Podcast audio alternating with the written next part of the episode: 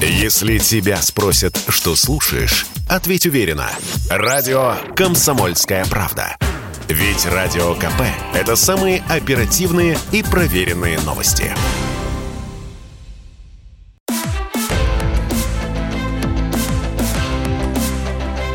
Исторические хроники с Николаем Сванидзе на Радио КП. 1959 год. Митрополит Николай.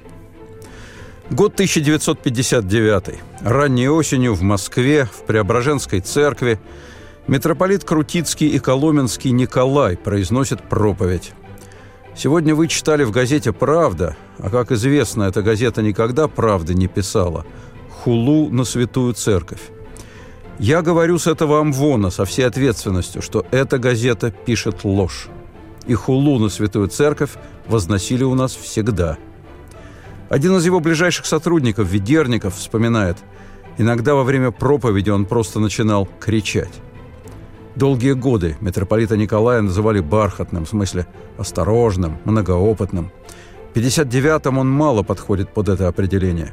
Причина таких резких изменений – широкая антирелигиозная, антицерковная кампания, развернутая Хрущевым – с осени 1958 года, набравшая бешеные обороты в 1959 и шедшая вплоть до отставки Хрущева. Преображенскую церковь, кафедральный храм митрополита Николая, летом 1964 взорвут. Митрополита Николая в это время уже нет на свете. Он был вторым человеком в церковной иерархии и при патриархе Сергии, и при патриархе Алексии. 1946 года возглавлял отдел внешних церковных сношений – в 60-м под давлением ЦК КПСС в лице Совета по делам религии был снят с этого поста и под тем же давлением отправлен патриархом на покой.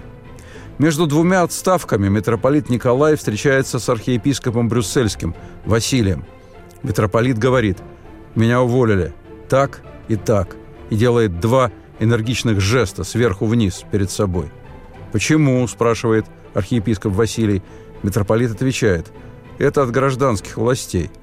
Я боролся в своих проповедях с антирелигиозной пропагандой, а народ мои проповеди слушает и любит, и это для властей неприемлемо. Им нужны архиереи, которые молчат и торжественно служат. В том же 60-м будущий митрополит Антоний Сурожский в Лондоне получит письмо от митрополита Николая. Тот пишет «Я не могу понять, что происходит. Я отдал всю свою жизнь церкви. Я умираю и церковь меня не поддерживает. Церковь поддержать и не могла. Когда Синод обсуждал вопрос об отставке главы отдела внешних церковных сношений, митрополит Петерим сказал, что у него рука скорее отсохнет, чем он подпишет отставку. В ответ патриарх Алексий очень громко произнес «Надо!». Дело в том, что незадолго до этого к патриарху приезжали начальник Совета по делам религии Кураедов с помощником – в течение нескольких часов они орали на патриарха, требуя снятия митрополита Николая. Патриарх сопротивлялся сколько мог, потом уступил. Власть больше не хочет использовать церковь как инструмент для собственных нужд. Хрущев пообещает вскоре показать по телевидению последнего советского папа. Поход на церковь, как-то неудивительно, объясняется решениями 20-го съезда партии, разоблачившего культ личности Сталина.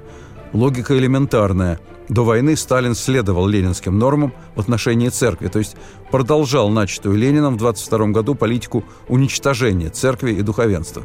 Но во время войны Сталин отступил от ленинских норм и пошел на предосудительное сотрудничество с церковью.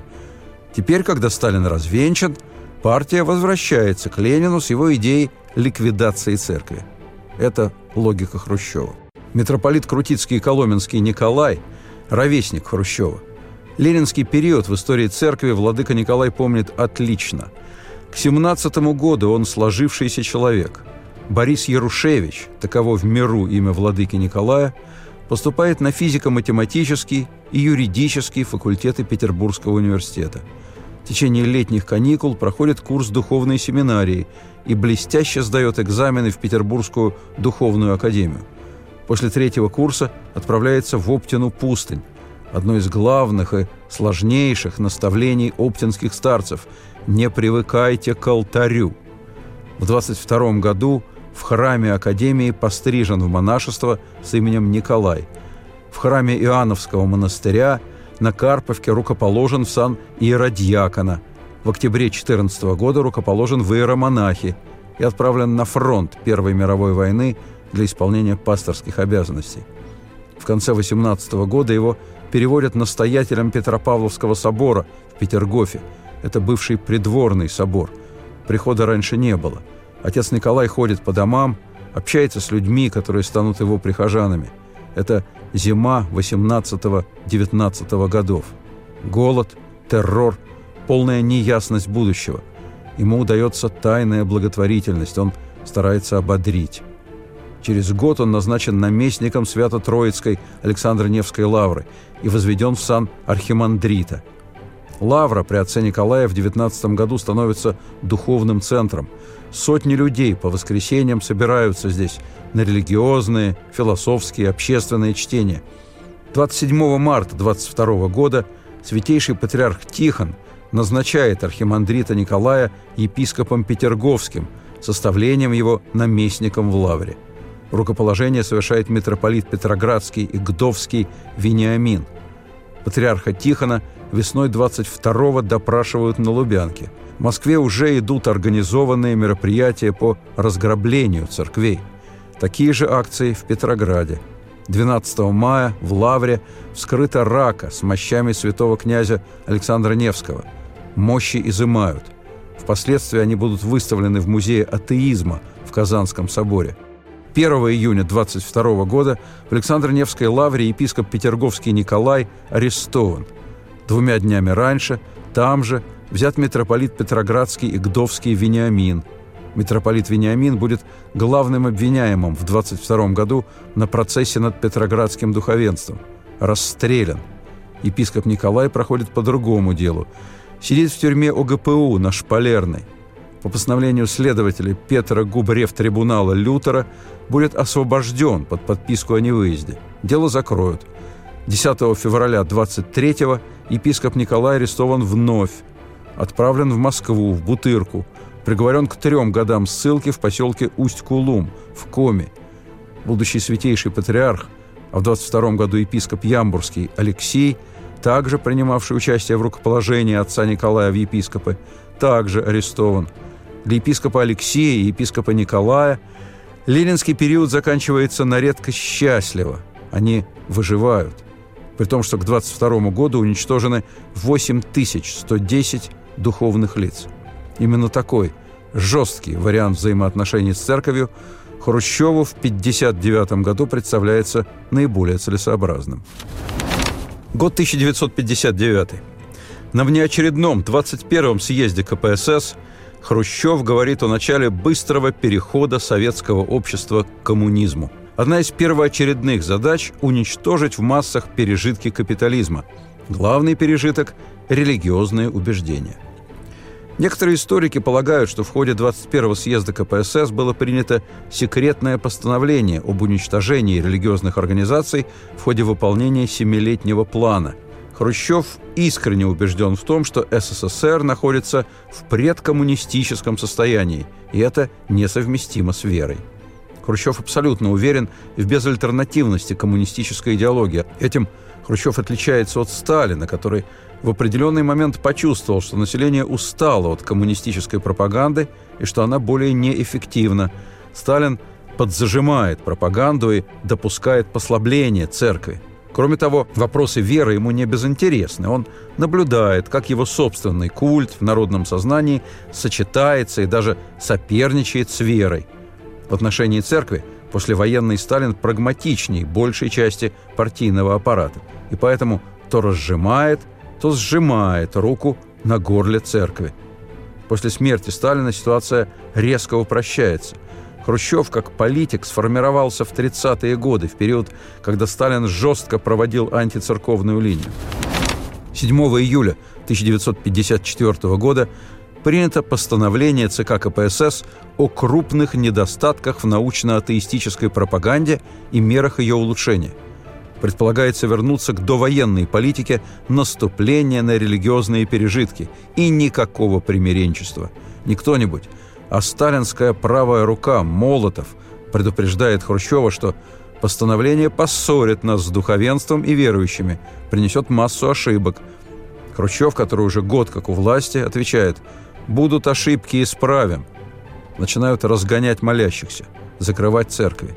Архиепископ Лука в проповеди обращается к пастве со словами «Не бойся, малое стадо». Идут слухи о скором запрещении церковных обрядов. В связи с этим начинается массовое срочное крещение детей. Прихожане и духовенство открыто проявляют недовольство. Митрополит Ленинградский Григорий пишет резкое письмо в Совет по делам РПЦ. Его отговаривают, опасаясь репрессий. Он отвечает «Ну что же, придется сломать голову, а я все-таки напишу». И тут призывы к мученичеству. На этом фоне Молотов и Маленков, прошедшие сталинскую школу виртуозного подчинения и эксплуатации церкви, твердят Хрущеву о негативных последствиях не только внутри страны, но и за рубежом.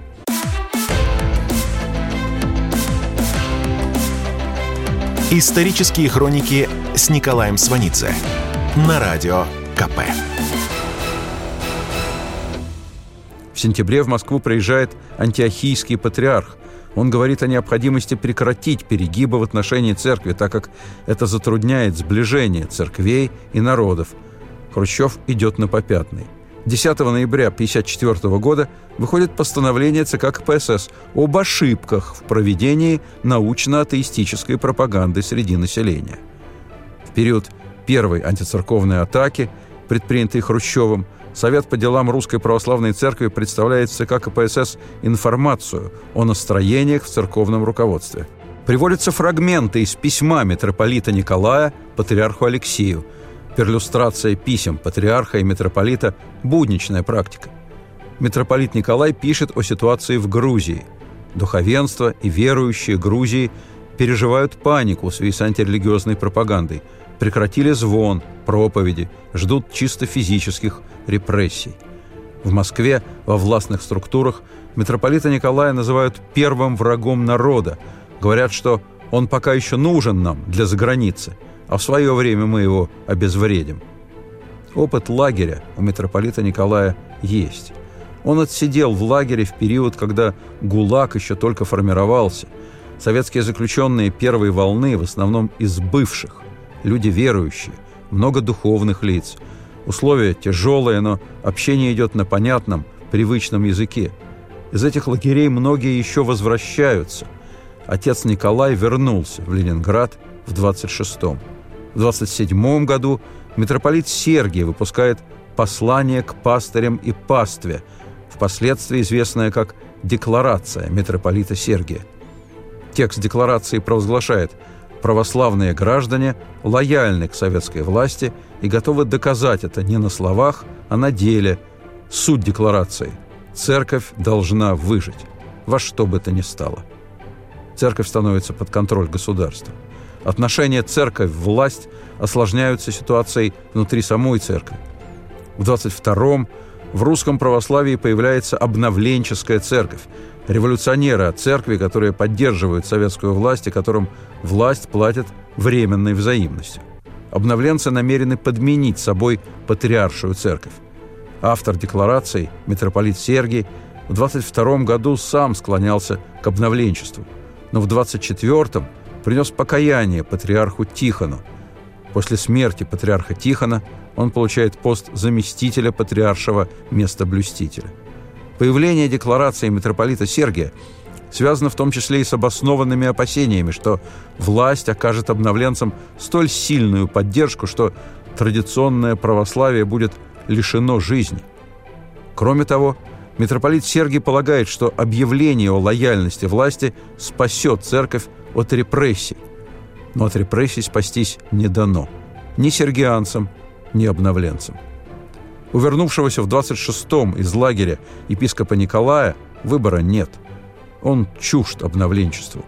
В 22 году его коллега по духовной академии и сотрудник ГПУ Николай Платонов добивался от него перехода в обновленчество. Добивался и обещаниями, и угрозами. Согласие избавило бы епископа Николая от лагеря, но он выбрал лагерь.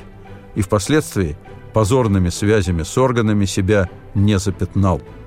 После лагеря епископ Николай страну не покидает, а значит, его путь связан с сергианством, то есть с православием, надеющимся выжить в тоталитарном безбожном государстве. Владыка Николай – епископ Петерговский в Ленинградской епархии. В 28-м начинается сталинский поход на церковь. Массовая влиятельная общественная организация «Союз воинствующих безбожников» в 29 году выдвигает лозунг «Борьба с религией есть борьба за социализм». В 30-м объявляется первая безбожная пятилетка. На свободе всего четыре архиерея – митрополиты Сергий и Алексей, будущие патриархи, архиепископ Дмитровский Сергий и архиепископ Николай. Епископ Николай рукоположен в архиепископы в 35-м, но он редко облачается в архиерейские одежды. В Петергофе и в окрестностях все церкви к этому времени закрыты. Архиепископ Николай служит простым священником в Никольском морском соборе в Ленинграде. Исповедует, совершает требы, проповеди запрещены. Архиепископ Николай вынужден молчать. В городе жить ему запрещено – живет в поселке Татьянина под Гатчиной. Он вообще лишенец, то есть ограничен в правах. Архиепископу Николаю закрыт даже доступ в библиотеки, вспоминает церковный писатель Анатолий Краснов-Левитин. «Я помню, с каким горячим интересом владыка буквально набрасывался на всякую книгу, газету, которую я приносил из нашей институтской библиотеки. И вечные пытливые вопросы. А что говорят студенты об Андре Жиде? Много ли читают Ромена Роллана? Нравится ли Есенин? В 1937-м руководитель Союза воинствующих безбожников Емельян Ярославский заявляет, что религиозные организации – единственные легальные реакционные вражеские организации. Антирелигиозная риторика отлично вплетается в обвинения на больших процессах 1937 года. Реакционные церковники – действуют в одном направлении с троцкиско-бухаринскими шпионами и прочей агентурой фашизма. Под Ленинградом есть поселок Вырица, известный в 30-е годы тем, что там жил старец, отец Серафим. К нему шли люди, в одиночку и семьями. Он утешал, ободрял. Отец Серафим – давний знакомец академика Павлова. К нему в то время ездят многие знаменитые ученые. Физик Фок, биолог Арбели – врач Фаворский. Все 30-е годы у отца Серафима в Вырице часто бывает архиепископ Николай. По данным комиссии по реабилитации Московской Патриархии, к 1941 году подверглись репрессиям за веру более 350 тысяч человек. В одном 1937 году арестовано около 150 тысяч, 80 тысяч расстреляно. Хрущев – сталинскую антицерковную политику осуществляет, будучи первым секретарем Московского горкома партии, а затем на посту первого секретаря ЦК Компартии Украины. В 1939-м, в соответствии с пактом о дружбе между гитлеровской Германией и СССР, Советский Союз присоединяет Западную Украину и Белоруссию. Владыка Николай назначается архиепископом Волынским и Луцким, патриаршем-экзархом. Известно, что владыка Николай принимает назначение вопреки собственному желанию.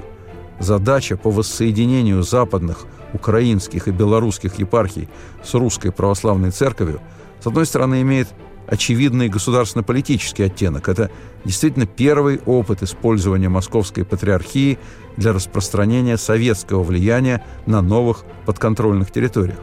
С другой стороны, на западных территориях православная церковь сильна и активна, и значит, в ее лице ослабленная террором московская церковь получает и подпитку, и отдушину. На новых западных территориях репрессии в полном объеме не успеют начаться, начнется война. Однако кое-что власти удается. На Западной Украине, которая также теперь находится в ведении Хрущева, разграблена знаменитая Почаевская лавра, существовавшая с XIII века. У монахов конфискован скот, сельхозтехника, запасы зерна. Детские приюты и приходская школа закрыты. Из 300 монахов остается 80. Судьба остальных неизвестна. В начале июля 41 года все было готово к взрыву знаменитого храма Спаса на Крови в Ленинграде. И только фашистское наступление отвлекает советское руководство от идеи устроить взрыв храма в центре города. Просто взрывников не оказалось. Они ушли на фронт. В 1956 году при Хрущеве опять всплывает идея снести собор. Она не реализуется по случайности, но продолжается будничное надругательство над храмом. В храме в центре Ленинграда картофелехранилище. Действия Хрущева вполне укладываются во временные рамки, которые еще до войны были установлены Союзом воинствующих безбожников. Один из руководителей Союза безбожников, Алищук, еще перед войной назвал примерную дату полного искоренения религиозных предрассудков в стране – середина 50-х годов. В 1940 году Алищук считал, что СССР перегонит капиталистические страны по экономическому развитию за 10-15 лет. Вот в эти же сроки будет покончено и с церковью. Это чисто хрущевская логика. В 1941 году, в первые месяцы войны, власть не прекращает аресты священников. В октябрьские дни страшной паники и бессилия власть не забывает насильственно эвакуировать из столицы митрополита Сергия. По сути, это высылка, и она свидетельствует о недоверии к церковному иерарху. Год 1959. Митрополит Сергий 22 июня написал послание к пастве и сумел распространить его по стране. Он нигде в послании не упоминает ни Советский Союз, ни правительство. Он говорит, «Церковь Христова благословляет на защиту границ нашей Родины». Он почти прямо предупреждает священников, война – не время вспоминать о пережитых репрессиях. Поддаться такому соблазну значит изменить родине и пасторскому долгу. Митрополита Сергия, как первое лицо церкви, будут держать в эвакуации вплоть до 43 -го года. Митрополита Николая также эвакуируют. Но в ноябре 41-го ему удается вернуться в Москву. Митрополит Николай становится управляющим делами Московской Патриархии, замещает митрополита Сергия и управляет Московской епархией.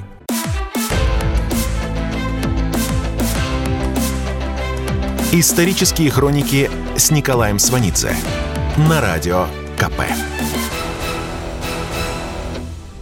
Трагизм нашего отступления в 41-м, 42-м, ожесточенные бои, близость смерти и жажды победы дают необыкновенный всплеск религиозности в войсках. И среди солдат, и у командного состава. И солдаты, и офицеры по пути следования частей посещают церкви, разгромленные советской властью до войны. Характерное письмо с фронта. «Мама, я вступил в партию. Мама, помолись за меня Богу». В Главное управление Красной Армии с 4-го Украинского фронта поступает телеграмма с просьбой в срочном порядке выслать руководящие материалы православной церкви для произнесения проповедей в день празднования годовщины октября. В ноябре 1942 накануне нашего контрнаступления под Сталинградом, митрополит Николай совершает молебен перед Казанской иконой Божьей Матери прямо на берегу Волги – Мало что может сравниться с этим зрелищем по интенсивности эмоций. Залитая огнем, пылающая Волга, тысячи солдат, смотрящих в глаза смерти, командиры Красной Армии, внемлющие слову митрополита, город имени Сталина в трагический поворотный момент истории, ищущий и нашедший связь с Богом у врат ада войны. Многие после смерти митрополита Николая будут говорить о том, что он был чрезмерно честолюбив для человека церкви. После того ноябрьского молебна под Сталинградом митрополит Николай едва ли искал удовлетворения честолюбия. Там, под Сталинградом, он был более чем посредником между Богом и теми, кто зряче идет на смерть. Это и был его час. Что касается Сталина, то атеизм и религиозность для него в равной степени только политические рычаги в деле укрепления власти. С началом войны церковь демонстрирует консолидирующую, объединяющую силу. Значит, следует использовать возможности церкви, сделав ей послабление, но сохраняя контроль. Митрополит Николай будет руководить сбором материальной помощи церкви фронту. Он будет передавать произведенные на собранные церковью средства эскадрилью и танковую колонну – на самом деле, организация материальной помощи фронту – это уже фактическая легализация церкви в жизни страны. Выпускают из лагерей первых священнослужителей. После лагерей они идут на фронт. После лагеря на фронте замком роты из веков, будущий патриарх Пимен.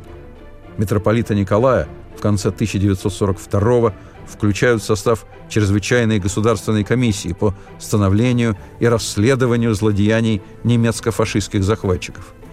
С работой в комиссии сопряжена еще одна крайне сложная деятельность митрополита.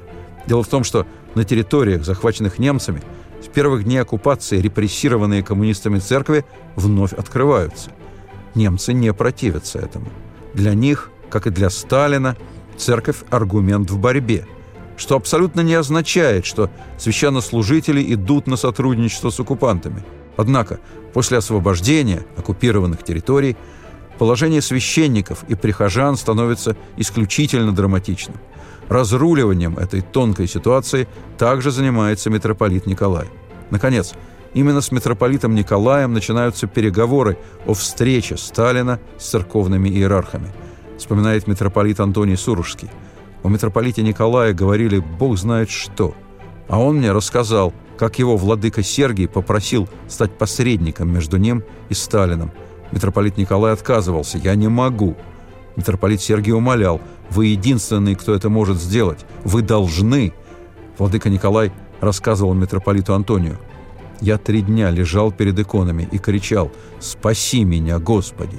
Избави меня!» После трех дней встал – и дал свое согласие. После этого верующие перестали верить, что он свой, а коммунисты знали, что он не свой. Вот такая жизнь, говорит митрополит Антоний. Это мученичество, такое же, как быть расстрелянным. Перед самой встречей со Сталином митрополита Сергия возвращают из эвакуации в Москву. Встреча Сталина с иерархами состоится 4 сентября 1943 года. А уже 8 сентября в Москве проходит собор, на котором митрополит Сергий избран патриархом московским и всея Руси. Епископы, избравшие патриарха по указанию Сталина, были срочно привезены в Москву, преимущественно из лагерей. Через две недели в Москву прибывает делегация англиканской церкви во главе с архиепископом Йоркским, Гарбетом. Дело в том, что Сталин ведет личную переписку с одним из высших деятелей англиканской церкви, настоятелем Кентерберийского собора Джонсоном, который возглавляет Объединенный комитет помощи Советскому Союзу в Англии. Летом 45-го он будет два месяца гостить в СССР по приглашению Сталина. Сталин высоко оценил работу Джонсона в качестве председателя Комитета помощи СССР и наградил его орденом Трудового Красного Знамени. В ходе визита делегации Англиканской церкви в Богоявленском соборе проходит молебен о даровании победы войскам союзников и Красной армии. Архиепископ Йоркский после Москвы следует в Тегеран, где вскоре открывается конференция глав стран-участников антигитлеровской коалиции. Сталин, несомненно, имел в виду Тегеранскую встречу, когда молниеносно восстанавливал патриаршество. Смягчение образа СССР обеспечивает западную материальную помощь и приближает открытие Второго фронта. Англиканская церковь давно просила о визите в Москву в целях выяснения ситуации со свободой совести – Перед Тегераном визит разрешают, и он приносит советской стороне желаемые результаты. Архиепископ Йоркский говорит, когда я приеду в Англию, и корреспонденты будут меня спрашивать, есть ли в России свобода от правления религиозного культа, я отвечу, безусловно, да. Архиепископ Йоркский привезет с собой в Англию подаренную книгу «Правда о религии в России». Она вышла под редакцией митрополита Николая. В книге нет ничего о гонениях на церковь. В 45-м митрополит Николай с ответным визитом в Англии. В честь советской делегации король Георг VI дает прием в Букингемском дворце. Черчилль на встрече с митрополитом Николаем говорит ему «В ваших руках будущее России». Митрополит Николай с 46 года возглавляет созданный фактически под него отдел внешних церковных сношений – масштаб внешнеполитической активности митрополита Николая таков, что его будут называть вторым министром иностранных дел. Митрополит рассматривается в качестве очевидного претендента на патриарший престол в случае кончины патриарха Алексея. Однако глава Совета по делам РПЦ Карпов пишет в Центральный комитет, что это нежелательно, так как Николай будет жестко отстаивать независимость церкви. Власть продолжает эксплуатировать способности и ораторское искусство митрополита для влияния на мировое общественное мнение в годы Холодной войны. Предупреждение патриарха Тихона о том, что русская церковь входит в долгую и темную ночь, митрополит Николай предпочитает не вспоминать. И вообще начинает казаться, что после долгих репрессий правила игры устоялись. В 1949 в журнале Московской Патриархии, где регулярно публикуются проповеди митрополита Николая, к 70-летию Сталина поздравительным текстом отведено 8 полос. Там же фотография ларца, преподнесенного Сталину в подарок от русской православной церкви. За обедами в церковных собраниях в первую очередь возносится здравица Сталину. В том же 1949 году Сталин теряет интерес к внешнеполитической работе Русской Православной Церкви. Сталин находит ей замену. Для разруливания внешней политики у него появляется атомная бомба. В 1954-м, когда Хрущев начал первую антицерковную атаку, он еще не единовластен, и его личное отношение к церкви пока не может быть реализовано. Хрущев временно отступает, оттепель успеет коснуться церкви. В 1956-м впервые за всю советскую историю издана Библия. Представители Московской Патриархии приглашаются на кремлевские приемы и в иностранные посольства. Однако после 20-го съезда Хрущев в частных беседах обвиняет церковь в низкопоклонстве перед Сталиным. В среде высших иерархов возникает беспокойство. Патриарх пытается добиться встречи с Хрущевым. Хрущев отказывается. С патриархом встречается премьер-министр Булганин – он уверяет, что гонений не будет, и это создает ложное представление об отношениях государства и церкви. В январе 1958 глава отдела внешних церковных сношений митрополит Николай официально заявляет о необходимости избрания духовенства в представительные органы власти. Заявление митрополита Николая встречает резкую реакцию в ЦК КПСС. Однако трудно сказать, что именно больше волнует власть – идеология – или экономика. Экономика настолько в плохом состоянии, что начато сокращение армии. За 55-58 годы армию сокращают на 2 миллиона 140 тысяч человек. Дан старт второму в советской истории разграблению церкви. Хотя по второму заходу грабить уже разграбленное мало доходно. 4 октября 1958 года выходит секретное постановление ЦК КПСС о недостатках научно-атеистической пропаганды, предписывающее развернуть наступление на религиозные пережитки. По личному указанию Хрущева Совмин 16 октября принимает антицерковное постановление о монастырях в СССР и о налоговом обложении доходов епархиальных предприятий, а также доходов монастырей – это означает рост налогов на землю и строение, на доходы свечных мастерских, резкое сокращение числа монастырей и их обитателей. Снижены зарплаты священников, церковные хоры распущены. Руководство патриархии просит отсрочить введение новых налогов. Отказано.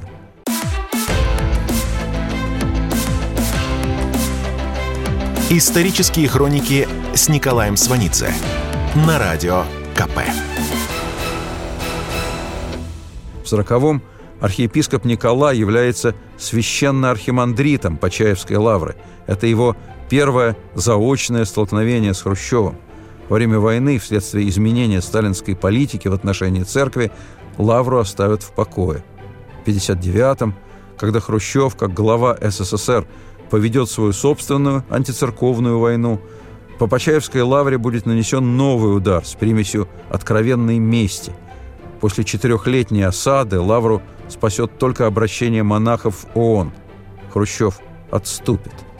Но это будет возможно в 63-м. В 39-м архиепископ Николай надеяться на помощь международных организаций не мог. За три месяца до войны архиепископ Николай возведен в сан митрополита. Войну встречает в Луцке. После взятия города немцами совершает богослужение в прифронтовой полосе.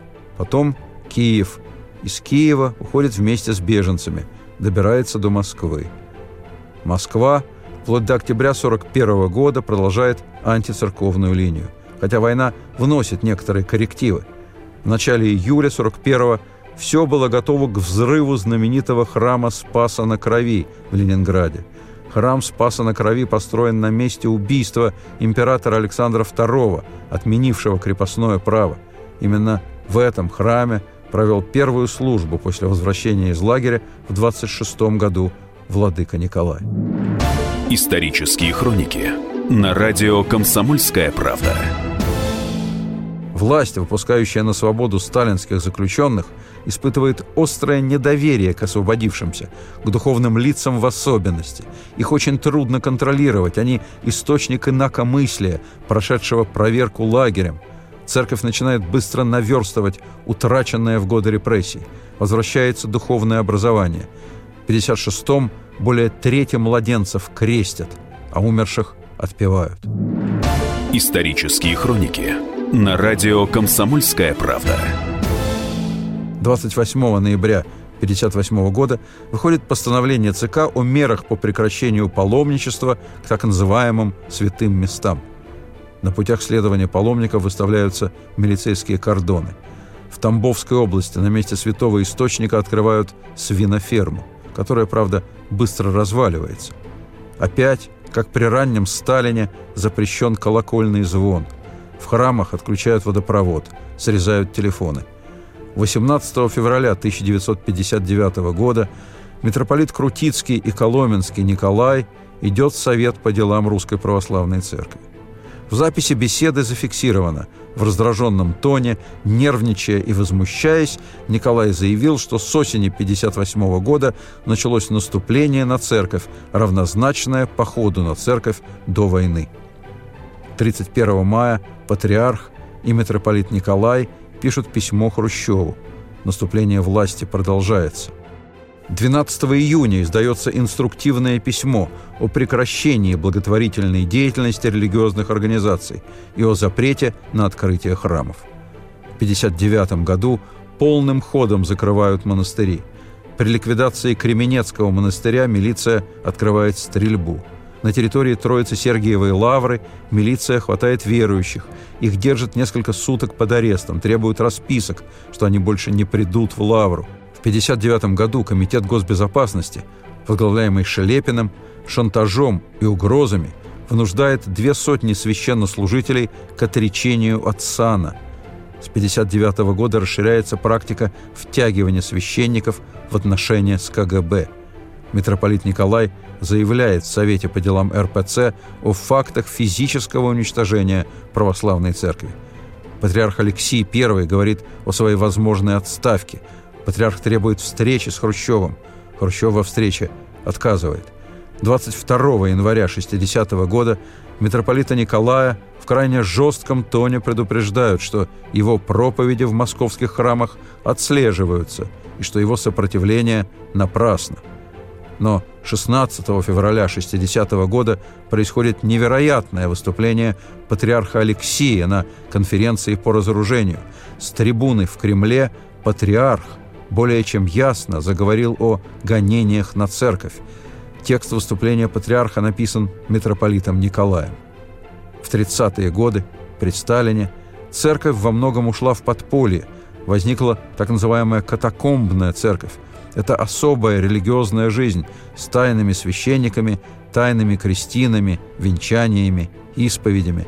Сталин мастерски предупредил уход в подполье всей церкви. Он сохранил официальную церковь и ее руководство, которое, в отличие от подпольного, можно контролировать.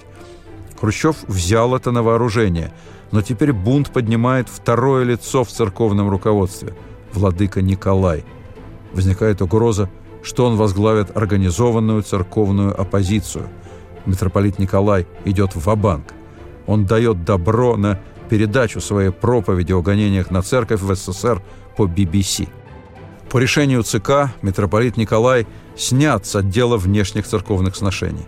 От него требуют написать прошение об уходе на покой. Он пишет, когда он умрет, его дом немедленно снесут. Митрополит Антоний Сурожский – присутствовавший на похоронах митрополита Николая, потом в Лондоне, расскажет архиепископу Брюссельскому Василию, что похороны, отпевание – все происходило в спешке. поразило враждебное отношение к покойному со стороны собравшихся архиереев и духовенства. Никто не сказал о нем доброго слова. Приемник владыки Николая на посту главы отдела внешних церковных сношений митрополит Никодим будет говорить архиепископу Брюссельскому Василию. Вы знаете, митрополит Николай был дамским угодником.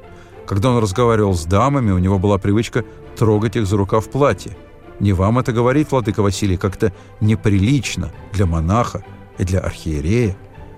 На Западе общественность долго оставалась под впечатлением от антисталинского 20-го съезда и на информацию о гонении на церковь в СССР внимания не обращала. Потом на Западе о закрытии церквей заговорят. И тогда в западной прессе выступит преемник митрополита Николая, митрополит Никодим. Он выступит с полным опровержением – 1961 году, когда в Троице-Сергиевой лавре хоронят митрополита Николая, настоятелем лавры служит епископ Пимен. Его нельзя назвать человеком радикальных антисоветских взглядов, но в 60-е годы, когда его переведут на Саратовскую кафедру, он будет защищать диссидентов. К нему приезжает Солженицын. В 70-м архиепископ Пимен венчает Ростроповича и Вишневскую – конце 80-х выступает против национализма в политике и в церкви. Архиепископ Пимен – родственник Пушкина. А по линии Пушкина он еще и родственник английской королевы. Продолжение следует.